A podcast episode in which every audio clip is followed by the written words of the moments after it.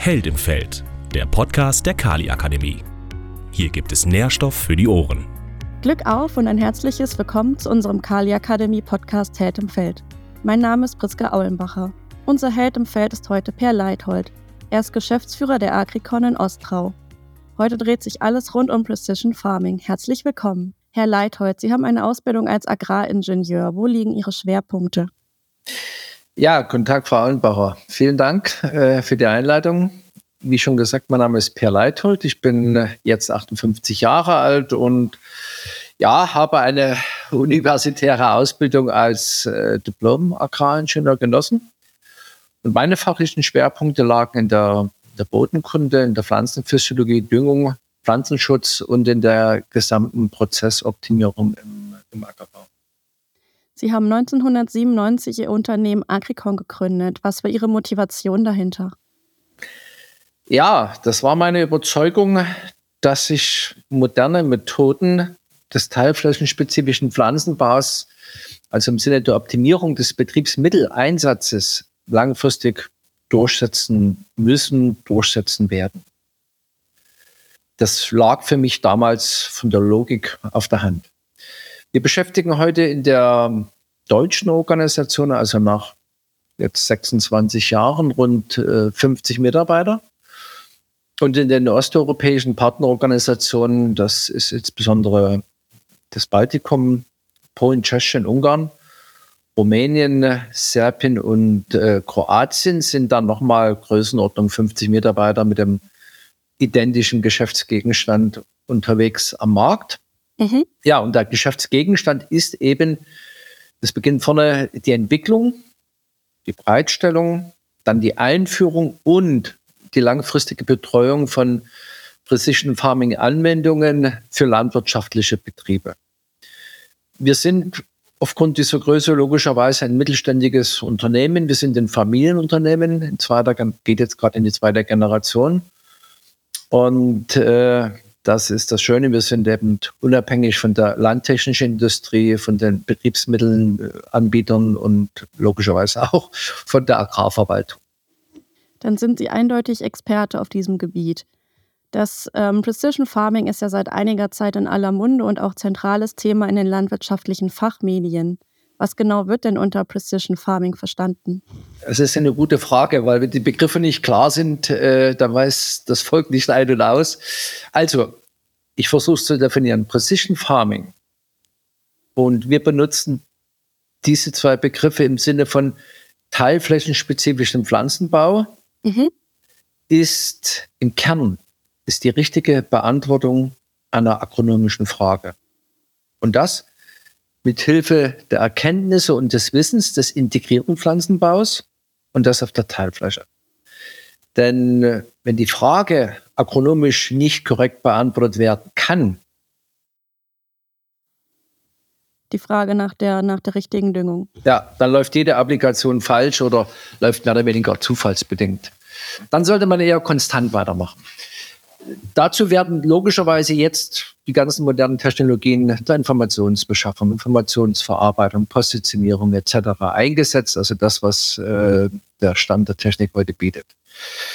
Ähm, Precision Farming in diesem engeren Sinne, also die gezielte Unterstützung von Pflanzenwachstum, und das muss man dann abgrenzen zum Einsatz zum Beispiel digitaler Technologien im Büro, also generell äh, Büroorganisation. Und man muss es auch abgrenzen zur Nutzung dieser neuen Technologien für die Optimierung des Maschineneinsatzes, also Traktoren, Selbstfahrer, Anbaugeräte etc. Viele Landwirtinnen und Landwirte stellen sich dann die Frage, ob äh, sich Precision Farming für den eigenen Betrieb lohnt, da man ja zunächst auch eine hohe Investitionssumme hat. Ab welcher Betriebsgröße lohnt es sich Ihrer Meinung nach, auf diese Technologien zu setzen?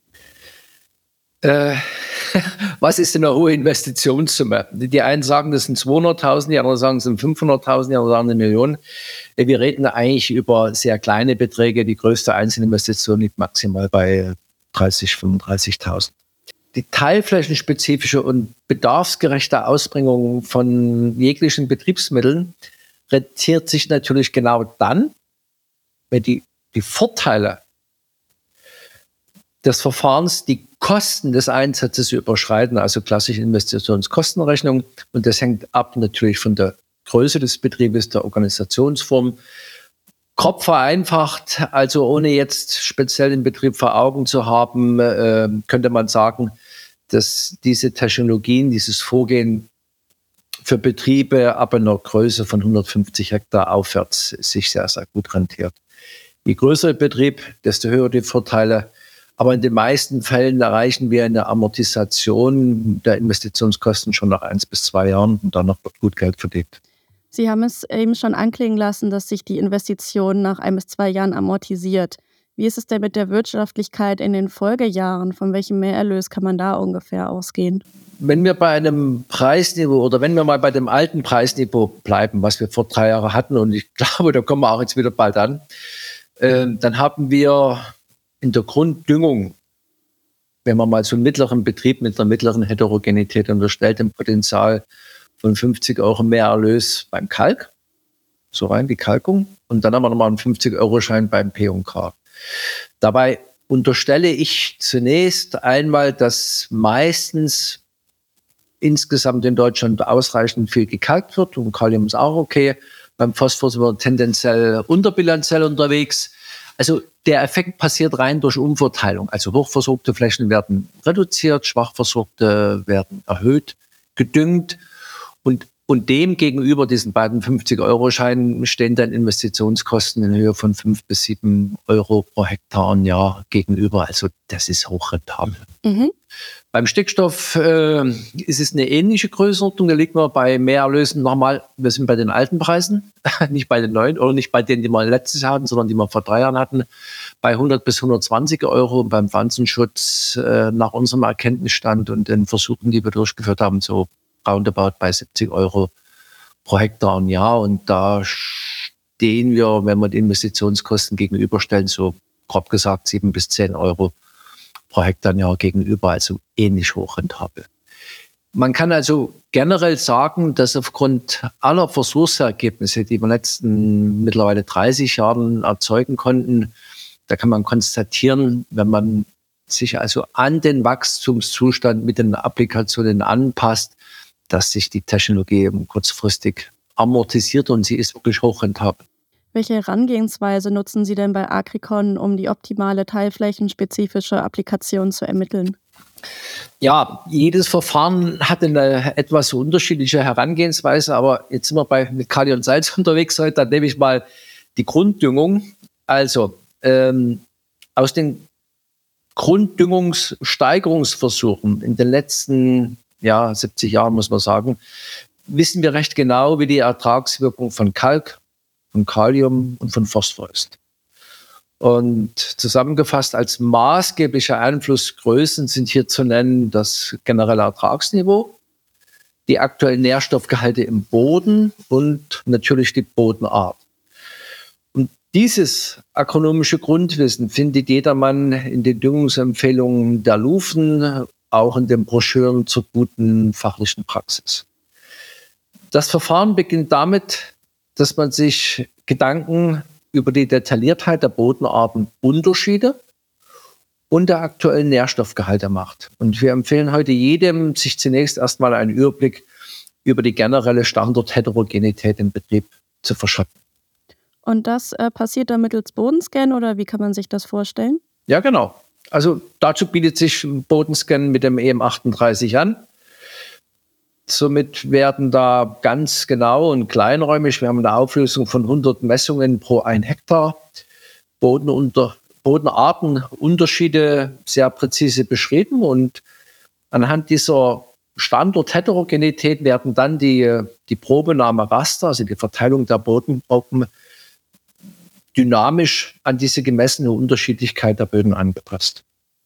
Und das Raster kann man sich wie eine Art Netz vorstellen, wenn man das jetzt mal ein bisschen bildlicher sprechen möchte, oder? Ja, es ist ja recht. Es ist ein Netz, äh, nur ist die Maschenweite nicht immer gleich groß. Je nachdem, wenn wir starke Heterogenität haben, dann passen wir uns da dynamisch an. Mhm. Und wir sind, wenn man jetzt mal die letzten 20, 25 Jahre am Auge passieren lässt, mittlerweile bei vielen Betrieben beim 1 Hektar Raster angekommen. Dort haben wir eine sehr feine, sehr genaue Auflösung. Auf den größeren Betrieben geht es dann eher tendenziell Richtung drei Hektar Raster. Unsere eigenen Untersuchungen und, und auch die Untersuchungen, was wir von den Universitäten und den Wissenschaftlern sehen, ist, dass mit einem gröberen Raster, also dann vier, fünf oder zehn Hektar Raster, zwar dem Gesetz Genüge getan, allerdings eine agronomische saubere Steuerung der Grundnährstoffmengen nicht mehr möglich ist. In diesem Sinne dann also, je feiner, desto besser. Korrekt. Gut, natürlich, hat natürlich seine Grenzen, weil wenn die dann zu fein gehen, dann laufen die Kosten davon. Aber wir liegen dann so zwischen 1 und 3, da ist man gut unterwegs. Okay. Was passiert denn mit den Informationen nach der Datenerhebung? Ähm, nach der Datenerhebung werden die Informationen automatisch in, äh, in unsere Empfehlungsplattform AgriPort eingelesen.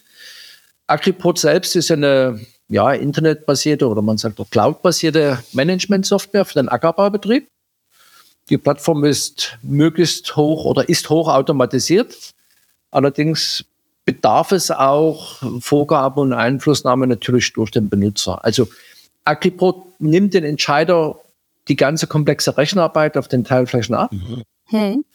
Die Entscheidungsgewalt über das generelle Vorgehen liegt natürlich oder muss logischerweise beim Betriebsleiter äh, liegen. Wir sind jetzt mit Agriprot seit gut zehn Jahren, ich glaube zwölf Jahre am Markt und äh, insgesamt managen wir da drin äh, roundabout eine Million Hektar aktiv.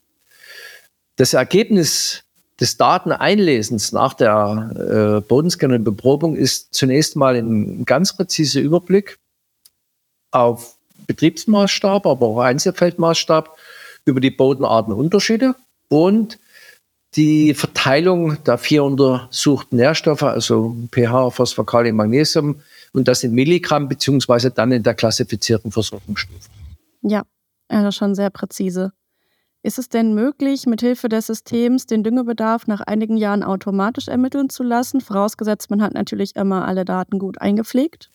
Ja, also nicht nach einigen Jahren, in dem Moment, wo die Daten eingelesen sind und in dem Moment, wo der Nutzer ähm, im Minimum ein Jahr, aber am besten auch in der Fruchtfolge seinen Anbau dazugegeben hat, also Fruchtart und Ertragsniveau, dann wird im System automatisch der Nährstoffbedarf für diesen gewählten Zeitraum entsprechend der hinterlegten Regeln, das ist also die Regeln der guten fachlichen Praxis, wird automatisch berechnet und sofort dargestellt in Form von Nährstoffbedarfskarten. Das kann man dann einfach noch weiter verfeinern, äh, um die Komponenten, also alles, was nicht variabel ausgebracht äh, werden kann. Denken Sie mal an, an organische Düngung, an die NPKs. Ähm, wenn man das zusätzlich angibt, dann wird das natürlich noch feiner. Die auf diese Art und Weise dann erzeugten Düngungskarten können sie dann direkt, äh, können direkt auf die Maschine gesendet werden oder eben dann mit dem Stick an die Maschine herangetragen wird. Und von der Technikseite, alles, was heute am Markt äh, gängig ist, wird natürlich unterstützt. Das ist ja auch ein ganz zentraler und entscheidender Punkt. In den letzten Jahren haben Sie Erfahrung gemacht, dass es teilweise dann doch enorme Defizite in der Düngung gibt, die dann aber allerdings erst durch die genaueren Untersuchungen aufgedeckt werden konnten. Was ist Ihnen dabei besonders aufgefallen? Also, wenn wir über die Defizite sprechen, müssen wir unterscheiden, ob wir im Betrieb ein generelles Defizit in den Düngungsmengen haben äh, also über alle Flächen und Teilflächen hinweg oder ob sich Unter- und Überversorgungen etwa die Waage halten. Dann haben wir nur ein, um ein Umverteilungsproblem. Also im ersten Fall haben wir ein strukturelles Problem, im zweiten haben wir nur ein Umverteilungsproblem. Generell kann man sagen, dass bis auf ganz, ganz wenige Ausnahmen in, in jedem Betrieb, also 99,9 Prozent in Deutschland, in jedem Betrieb echte Mangelteilflächen äh, mit mit 20 bis 30 Prozent geringeren Ertragsniveaus vorzufinden sind. Genauso wie Flächen, die auch in einem absoluten Luxuskonsum schwelgen, muss man auch dazu sagen. Auf diesen hochversorgten Teilflächen geht dann auch jeder Betriebsmitteleinsatz komplett ins Leere und dort, dort sollte man sich wirklich das Geld sparen. Ja. Wir haben im letzten Jahr haben wir mal alle im System gespeicherten Daten aus den letzten fünf Jahren ausgewertet haben sie auch verglichen mit vorher, aber das lasse ich mal weg. Und das ist ungefähr eine Stichprobe von grob gesagt eine Million Hektar in Deutschland. Und wenn man diese Daten benutzt, dann denke ich mal mit einer Million Hektar, das ist immerhin äh, knapp 10 Prozent von Deutschland, das lässt sich schon verallgemeinern. Also, mhm. folgendes kam dabei heraus. Das muss jetzt nicht auf den Einzelbetrieb zutreffen, aber generell auf Deutschland würde ich sagen, ja. Also wenn man mal alle Flächenanteile mit Versorgungsstufen kleiner gleich einer unteren B-Gehaltsklasse, das wir sagen da B-. Wir reden hier über einen echten ertragswirksamen Mangelzustand eines oder manchmal auch mehrerer Nährstoffe.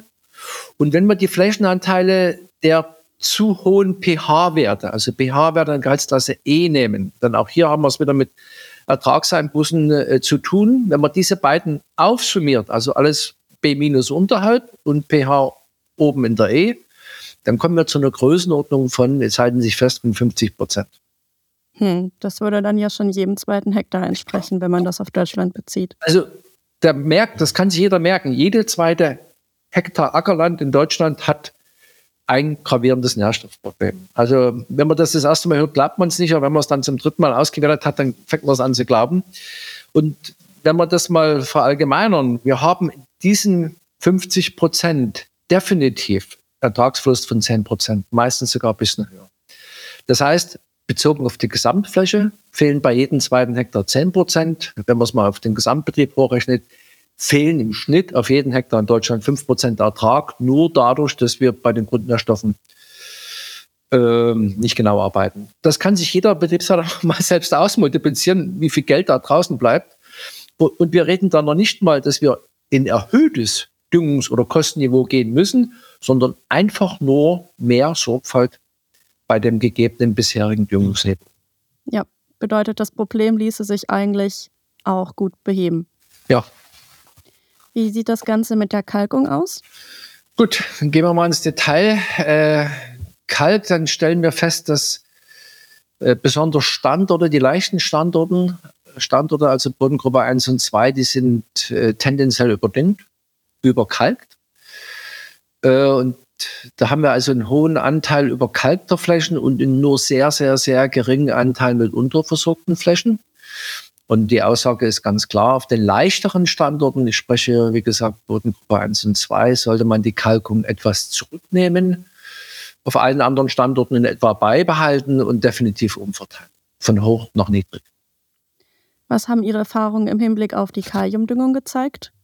Ah, Kalium ist gar nicht so schlecht. Das, das generelle Niveau ist in Ordnung. Wir haben äh, über alle Standortgruppen, also Bodengruppe 1 bis 5, hinweg einen leicht erhöhten Anteil von hochversorgten Flächen und einen etwas ein bisschen geringeren Anteil von unterversorgten Flächen. Also hier wäre auch aus der Gesamtsicht die Empfehlung, das Niveau ist generell okay, beibehalten die Kaliumgaben umverteilen, also die schwach versorgten Flächen, also da, wo wir auch die höchsten Ertragszuwächse generieren können, die müssen wir privilegieren.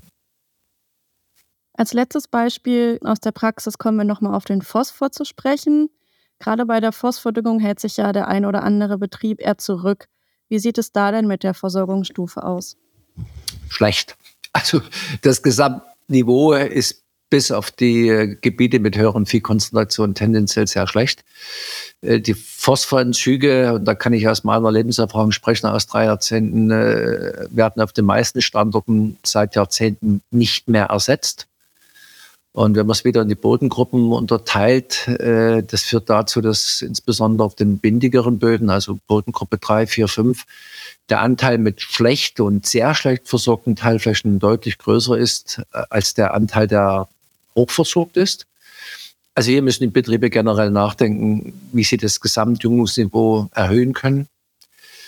Und wenn wir da schon so schlecht sind und wenn da die Ressourcen schon limitiert sind, ist es so, so bedeutsamer, dass man teilflächenspezifisch vorgeht, damit wir einfach den sehr, sehr knappen Faktor möglichst da platzieren, wo der höchste Bedarf ist, wo der höchste Ertragszuwachs dann zu verzeichnen ist.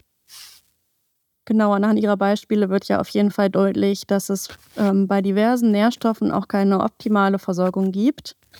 Und im Zusammenhang mit Precision Farming fällt oft der Begriff der Aufdüngung. Was genau versteht man darunter? Vielen Dank für die Frage. Äh, das ist wirklich ein Begriff oder ein Wort, der fast immer falsch verwendet und noch falsch verstanden wird, äh, vor allem in der Beraterzunft und bei den Ökonomen. Leider. Also, das unternehmerische Ziel, und wir sind ja Unternehmer, bei der Düngung ist, so lange und so viel zu düngen, bis die Mehrerlöse, also der Mehrertrag, die Kosten nicht mehr deckt. Es ist prinzipiell die gleiche Logik wie bei einer Produktionsfunktion beim Stickstoff. Und das heißt, dass niedrig versorgte Flächen erhalten eine, Höhe, eine höhere, eine hohe, in diesem Fall eine über dem Entzug liegende Düngeempfehlung deswegen, weil der Ertragszuwachs überproportional hoch ist, weil es sich rechnet, weil also die hohen Kosten der höheren Düngung sich über den Mehrerlös sehr schön rechnen. Die Folge davon ist, nur die Folge, die Folge davon ist, dass bilanziell gesehen, also wenn Sie einfach den Entzug gegenüberstellen der Zufuhr, dann ist das Saldo positiv. Also es wird mehr zugeführt, als entzogen wird. Und dann passiert eins, dann reichert sich ganz, ganz langsam der zunächst, zunächst sich im Mangel befindliche Nährstoff wieder an. Und somit steigen dann nach den nächsten Bodenuntersuchungen die Nährstoffgehalte bzw. die Versorgungsstufen langsam wieder an. Dieser Prozess, der geht beim Kalk durchaus schnell. Da kann man nach vier, fünf Jahren fast alles wieder in Ordnung gebracht haben. Beim Kalium und Phosphor geht es meistens länger. Aus unserer Erfahrung sind wir schon bei acht bis zehn Jahren. Ursache dafür ist aber nur, weil einfach die eingesetzten Mengen dann doch äh, deutlich geringer sind als beim Kalk. Also, wenn wir mal zurückkommen auf die Eingangsaussage, äh, dass wir rund grob 100 Euro, also sagen wir mal 50 Euro bei der teilflächenspezifischen Applikation erreichen, dann ist dieser Vorteil darin zu sehen, dass wir schlichtweg den teuren Dünger dahin bringen, wo uns den höchsten Mehrerlös, Mehrerlös generiert. Und man dort, wo es aufgrund von Überversorgung ohnehin keine Ertragssteigerung mehr gibt, wiederum einspart. Dass es dann ähm, je nach Nährstoff, zum Beispiel bei Kalium, bis zu zehn Jahre dauern kann, ähm, dass die Bodenversorgung wieder ausgeglichen ist, ist vielen Landwirtinnen und Landwirten vermutlich erstmal nicht ganz so präsent. Kalium spielt auch bei der Grunddüngung eine entscheidende Rolle. Wie wirkt sich denn im schlimmsten Fall die unterlassene Grunddüngung auf die Stickstoffeffizienz der Pflanzen aus? Ja, also alles, was ich bisher gesagt habe, bezog sich zunächst mal isoliert auf den zu erwartenden äh, Ertragszuwachs und das Einsparen von Nährstoffen.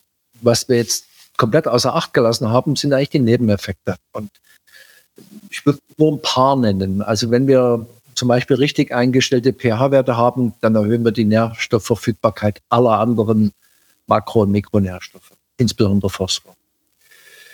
Ausreichendes Kalium oder gut ausbalancierte Kaliumgehalte, da verbessern wir das Wurzeltiefenwachstum, also die Robustheit äh, bei Trockenstress. Äh, Turbo, Indruck der Pflanze, das ist allgemein bekannt. Nicht umsonst sagt man ja auch, Kaliumdüngung ist die Beregnung äh, des, des armen Mannes.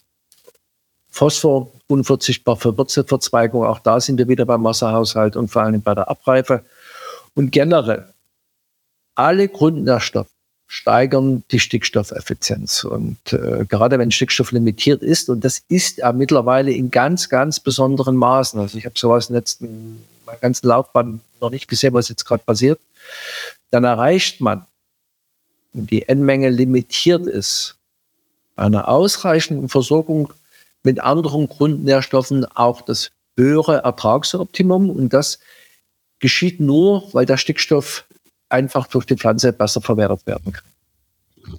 Das unterstreicht ja ganz besonders, dass eine bedarfsgerechte und optimale Düngung unabdingbar ist.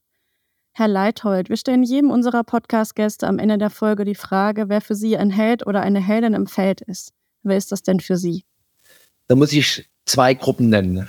Also ich fange mal an. Äh, die erste Gruppe, die ich nennen möchte, sind die Agrarwissenschaftler, die in den letzten 30, 40, 50 Jahren die ganzen äh, agronomischen Grundlagen gelegt haben, dass wir heute wissen, wie wir mit der Grunddüngung umgehen müssen, was wir messen müssen, wie wir düngen müssen. Da ist Deutschland definitiv global gesehen Vorreiter. Wir haben ein tolles Untersuchungs- und Forschungswesen. Das ist die erste Gruppe, da sind viele Namen zu nennen. Und die zweite Gruppe, äh, weil wir gerade aktuell sind, sind für mich die Betriebsleiter. Die aktuelle Situation ist mehr als äh, kompliziert. Und äh, wenn ich sehe momentan, wie die Arbeitskräftesituation in Betrieben aussieht und was Betriebsleiter heute leisten müssen, da muss ich sagen, da ziehe ich meinen Mut. Vielen Dank, Herr Leithold, dass Sie heute zu Gast in unserem Podcast waren und uns mit Informationen rund um das Precision Farming versorgt haben.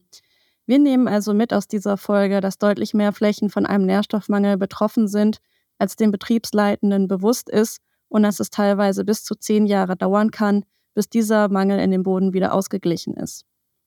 Außerdem ist die Wirtschaftlichkeit des Precision Farming gegeben, da die Betriebsmittel, in unserem Fall heute dann der Dünger, flächenspezifisch und bedarfsgerecht eingesetzt werden. Eine Amortisierung der Investitionssumme kann bereits nach ein bis zwei Jahren erreicht werden. Das war Held im Feld, der Podcast der Kali Akademie, heute mit Per Leithold, dem Geschäftsführer der Agricon. Vielen Dank an alle Heldinnen und Helden fürs Zuhören.